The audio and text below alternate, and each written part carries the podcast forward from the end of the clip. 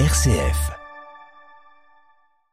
Angélus du pape François, le Saint-Père appelle à ne pas gaspiller nos ressources, mais à répandre une écologie de justice et de charité. On y revient juste après les titres. Après les violences de ces derniers jours, appel du pape au gouvernement israélien et palestinien ainsi qu'à la communauté internationale pour retrouver la voie du dialogue. Le secrétaire d'État américain est à Jérusalem aujourd'hui sans grande illusion sur la capacité des États-Unis à calmer les esprits. Les conséquences économiques de la sortie de Londres de l'Union européenne se feront sentir sur le long terme bien davantage que celles de la pandémie de Covid ou de la guerre en Ukraine.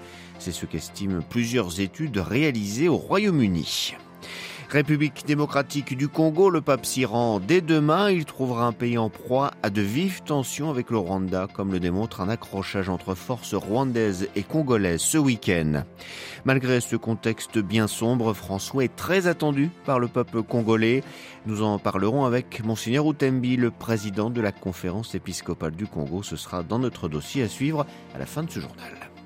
Radio Vatican, le journal Xavier Sartre.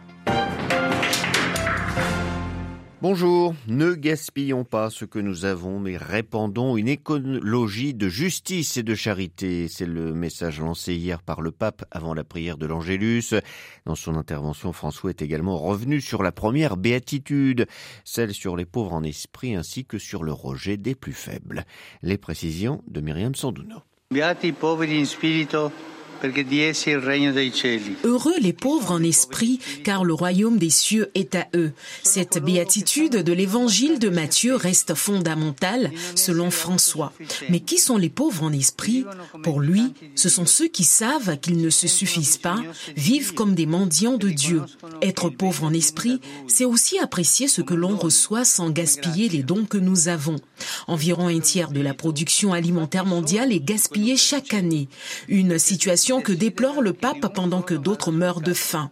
Éviter le gaspillage, selon l'évêque de Rome, nous permet d'apprécier notre valeur, celle des personnes et des choses. Un principe qui, malheureusement, est ignoré dans les sociétés les plus riches. Le pape exhorte également à ne pas gaspiller les dons que nous sommes. Chacun de nous, dit François, est un bien. non. Chaque homme et femme est riche non seulement de talents, mais aussi de dignité et est aimé de Dieu, relève le pontife. François, pour terminer, a invité à se détacher de la culture du rejet des plus faibles, car chacun est un don sacré et unique. Myriam Sandouno et après la prière de l'Angélus, le pape a évoqué la crise au Haut-Karabakh et la grave situation humanitaire dans le corridor de Lachin dans le Caucase du Sud, a-t-il dit. Je suis proche de tous ceux qui en plein hiver sont contraints de faire face à ces conditions inhumaines. Tous les efforts doivent être faits au niveau international pour trouver des solutions pacifiques pour le bien de la population, a-t-il poursuivi, en référence au blocage par des Azerbaïdjanais de la seule route reliant l'Arménie à l'enclave du Haut-Karabakh. Autre appel du papier hier lors de l'Angélus concernant la Terre Sainte. François a exprimé sa grande tristesse, en particulier à cause de la mort de dix Palestiniens tués lors d'actions militaires antiterroristes israéliennes et à cause de la mort de sept Juifs israéliens tués par un Palestinien vendredi soir. La spirale de mort qui s'accentue de jour en jour ne fait que fermer les quelques lueurs de confiance qui existent entre les deux peuples, a-t-il regretté, avant d'appeler les deux gouvernements et la communauté internationale à trouver immédiatement et sans délai d'autres autre voie qui inclut le dialogue et la recherche sincère de la paix. Cet appel a été rejoint par ceux de plusieurs dirigeants étrangers. La préoccupation est grande, en effet, dans les chancelleries face au risque d'escalade de la violence, notamment aux États-Unis. Même si son déplacement au Proche-Orient était prévu de longue date, le secrétaire d'État américain Anthony Blinken voit son agenda contrarié par les derniers événements. Arrivé hier au Caire, en Égypte, il est attendu aujourd'hui à Jérusalem avant de se rendre demain à Ramallah. À New York, Loïc Loury. Des appels au calme et un soutien réaffirmé de Washington à l'égard de la solution à deux États. Face à Benjamin Netanyahou puis Mahmoud Abbas, Anthony Blinken ne pourra pas faire beaucoup mieux. À la Maison Blanche, on se serait bien passé de ce regain de tension au Proche-Orient. L'administration Biden a trop à faire avec la Chine et la Russie et l'actuel président avait jusque-là réussi à rester à l'écart du conflit israélo-palestinien. La visite d'Anthony Blinken de devait avant tout permettre de renouer avec Benjamin Netanyahou, tout juste réélu avec le soutien de partis d'extrême droite, motif d'inquiétude pour les Américains, d'autant plus que les relations entre le Premier ministre et Joe Biden sont loin d'être chaleureuses, mais c'est bien la flambée de violence actuelle qui dominera le déplacement d'Anthony Blinken et Washington a peu d'espoir d'apaiser les tensions. New York, le écloré Radio Vatican. Les parlementaires péruviens exhortés à accepter des élections législatives anticipées. C'est ce qu'a demandé hier la présidente Dina Boluarte au lendemain de nouvelles manifestations à Lima qui ont fait un mort. Les blocages à travers le pays se poursuivent. Les députés qui ont une première fois repoussé la perspective d'élections anticipées doivent réexaminer ce projet aujourd'hui. Seule issue pour le pouvoir pour calmer les esprits. Bombardement russe hier en Ukraine sur la ville de Kherson dans le sud. Trois personnes ont perdu la vie, six autres ont été blessées. Un missile a également explosé à Kharkiv, touchant un immeuble résidentiel selon les autorités militaires locales. Un civil a été tué. Les Russes de leur côté ont annoncé la mort de quatre personnes tuées par une frappe ukrainienne sur un pont de chemin de fer dans la région de Zaporizhia. Il y a trois ans, le Royaume-Uni quittait l'Union européenne. Depuis, le gouvernement conservateur britannique souligne les avantages de ce divorce. Londres s'est affranchi du joug de Bruxelles, contrôle ses frontières et l'immigration. Il vante le contrôle de la monnaie, les nouveaux accords commerciaux. Mais de récents rapports d'instituts économiques indiquent que sur le long terme, les conséquences du Brexit auront davantage d'impact sur l'économie britannique que la pandémie de Covid-19 et la guerre en Ukraine qui a provoqué une flambée des prix de l'énergie. À Londres, Jean Jaffré. D'après une étude d'un institut de recherche, le Royaume-Uni aurait aujourd'hui un produit intérieur brut 5,5% supérieur s'il ne s'était pas coupé d'un marché de 450 millions de consommateurs. Son économie est la moins performante du G7 qui regroupe les pays les plus industrialisés. Deux tiers des sondés jugent que le Brexit ne leur a rien apporté de positif, ce que confirment les indicateurs économiques, baisse des exportations, de l'investissement et de la livre. Les entreprises qui exportent se plaignent des lourdeurs administratives, de l'allongement des délais et de rupture d'approvisionnement qui augmentent les coûts. Par ailleurs, le Brexit a accentué les problèmes structurels du pays, faible productivité, services de santé en crise, pauvreté, dégradation des services publics, enfin pénurie de main-d'œuvre aggravée par les départs de centaines de milliers de ressortissants européens. En dépit d'une majorité de 70 députés, le Premier ministre doit tenir compte des divisions dans le Parti conservateur. Il fait notamment des concessions aux Brexiters qui veulent totalement rompre avec Bruxelles. Un vote doit avoir lieu sur la suppression ou révision d'ici la fin de l'année de 4000 directives et réglementations européennes, y compris celles portant sur les droits des salariés ou l'environnement aux grandes dames de l'opposition. Long Jean Jaffré, Radio Vatican. Parlons maintenant de la République démocratique du Congo. Le pape se rendra demain. Hier, lors de l'Angélus, François déclarait qu'il revêtira en RDC, mais aussi au Soudan du Sud, son habit de pèlerin de paix et de réconciliation. Ces terres sont éprouvées par de longs conflits, a-t-il développé. La République démocratique du Congo souffre, surtout dans l'est du pays, en raison d'affrontements armés, de l'exploitation.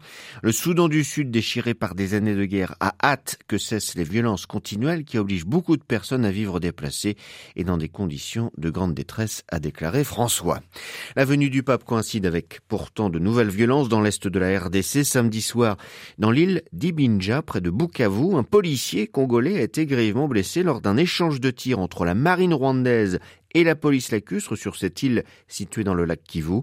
Un incident en plein bras de fer entre les gouvernements des deux pays qui s'accusent de soutien mutuel aux groupes armés qui sévissent en RDC. À Kinshasa, les précisions de Pascal Moulégois. Selon les récits des officiels congolais, tout a commencé en fin de journée samedi quand des agents de la police lacustre congolaise stationnés sur l'île d'Ibinja dans les sud du lac Kivu qui s'étire sur la frontière congolo-rwandaise ont vu trois canons rapides transportant des militaires rwandais armés. En provenance de l'île rwandaise d'Ivio, ils ont traversé la frontière maritime jusqu'à environ 500 mètres de l'île congolaise d'Ibinja. Et lorsque la police lacustre congolaise les a approchés, les tons montaient d'un cran et les deux camps ont échangé des tirs. Plusieurs habitants de la localité de Chivumu se sont réfugiés dans la brousse lors de ces échanges de tirs. Les militaires rwandais sont répartis à bord de leurs canons rapides après les tirs sans avoir débarqué sur l'île congolaise. Le calme n'est revenu que plus tard dans la soirée. Les organisations de la société civile appellent les services de sécurité à s'activer pour empêcher toute infiltration rwandaise sur les lacs Kivu. Le gouvernement rwandais n'a pas encore commenté cet incident transfrontalier que les autorités congolaises considèrent comme une provocation. Pascal Moulegua, Kinshasa, Radio Vatican.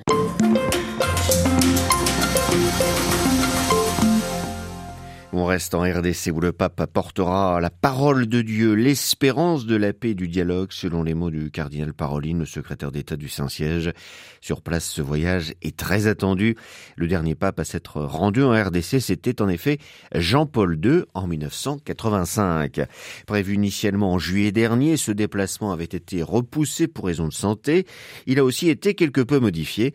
Le pape François ne se rendra qu'à Kinshasa et n'ira plus à Goma. Il rencontrera tout de même des victimes des exactions qui déchirent tout l'est du pays. Pour la République démocratique du Congo, la venue du pape est évidemment une grande joie.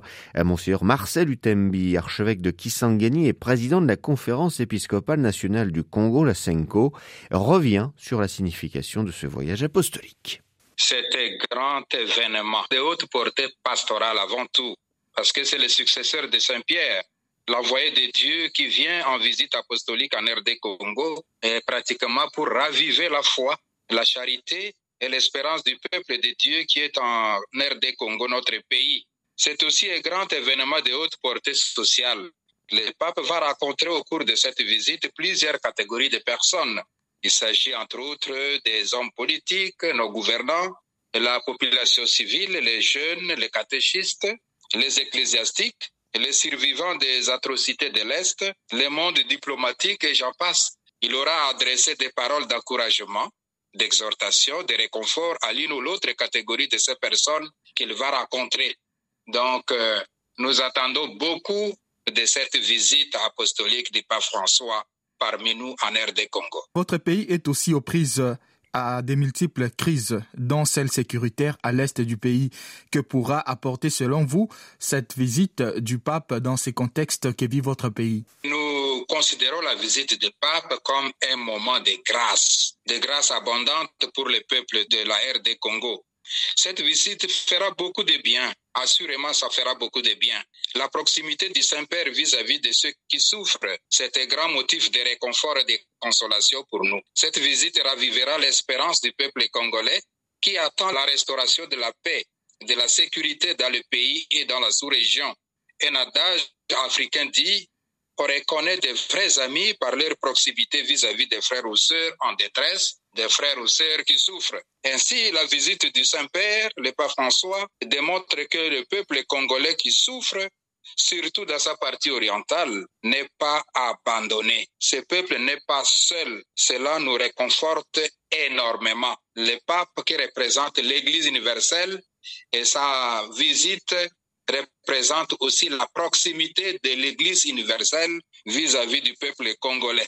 La visite apostolique du pape François est placée sous la devise tous réconciliés en Jésus-Christ. C'est un appel qui nous est lancé pour nous réconcilier avec Dieu et entre nous. C'est un appel de responsabilité, je dirais mieux un appel à responsabilité, comme pour dire la paix véritable passe par Jésus qui fait de nous frères et sœurs, appelés à vivre ensemble, appelés à se réconcilier. Et concernant l'Église du Congo, quelles pourront être les retombées après le passage du Saint-Père sur euh, votre terre? J'ai la certitude que le message du Saint-Père aura certainement un impact sur la vie des Congolais et des institutions. Assurément, nous serons raffermis dans la foi. Il faut signaler aussi que depuis 2016, le Saint-Siège a signé un accord cadre avec l'État congolais. Nous pensons que la visite du Saint-Père pourra nous aider à resserrer davantage l'étroite collaboration entre l'Église et l'État congolais dans les questions d'intérêt commun au service du peuple congolais.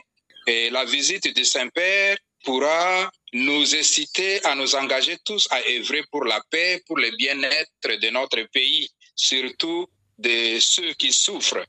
Interrogé par Stanislas Kambashi qui suivra pour nous ce voyage du pape François en RDC, Monseigneur Marcel Outembi, l'archevêque de Kisangani et président de la conférence épiscopale nationale du Congo, la était ce matin l'invité de Radio Vatican.